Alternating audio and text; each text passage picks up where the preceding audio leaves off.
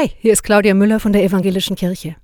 Gott hilft, dass ich meinem Nächsten nicht den Tag verderbe, den du auch ihm als Angebot bereitet hast.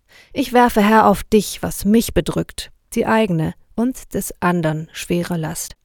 Dieses Gebet, eine Strophe aus einem modernen christlichen Lied, gebe ich euch heute mit auf den Weg Richtung Jahreswechsel. Gott, hilf, dass ich meinem Nächsten nicht den Tag verderbe.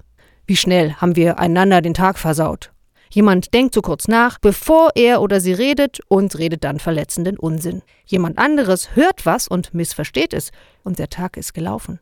Oder jemand hält sich nicht an eine Verabredung. Es gibt viele Gründe, wie so ein Tag im Eimer sein kann. Das Gute ist, wir bekommen jeden Tag neue Gelegenheiten, was besser zu machen als am Tag zuvor.